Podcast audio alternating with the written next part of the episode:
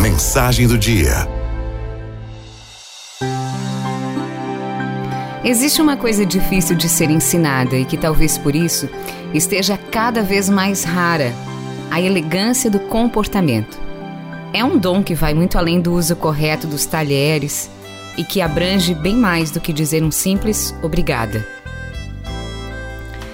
É a elegância que nos acompanha da primeira hora da manhã até a hora de dormir e que se manifesta nas situações mais prosaicas, quando não há festa alguma nem fotógrafos por perto. É uma elegância desobrigada. É possível detectá-la nas pessoas que elogiam mais do que criticam, nas que escutam mais do que falam, e quando falam, passam longe da fofoca, das pequenas maldades ampliadas no boca a boca é possível detectá-la nas pessoas que não usam um tom superior de voz ao se dirigir a frentistas? Nas pessoas que evitam assuntos constrangedores porque não sentem prazer em humilhar os outros? É possível detectá-la em pessoas pontuais que não perdem a hora? Elegante é quem demonstra interesse por assuntos que desconhece. É quem presenteia fora das datas festivas e, ao receber uma ligação, não recomenda à secretária que pergunte antes quem está falando e só depois manda dizer se está ou não está. Oferecer flores é sempre elegante.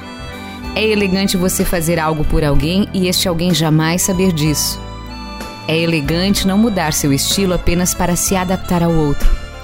É muito elegante não falar de dinheiro em bate-papos informais. É elegante o silêncio diante de uma rejeição. Sobrenome, joias e nariz empinado não substituem a elegância do gesto. Não há livro que ensine alguém a ter uma visão generosa do mundo. É elegante a gentileza. Atitudes gentis falam mais que mil imagens. Abrir a porta para alguém é muito elegante. Dar o lugar para alguém sentar é muito elegante. Sorrir sempre é muito elegante e faz um bem danado para a alma. Olhar nos olhos ao conversar é essencialmente elegante. Pode-se tentar capturar essa delicadeza pela observação, mas tentar imitá-la é improdutiva. A saída é desenvolver a arte de conviver, que independe de status social.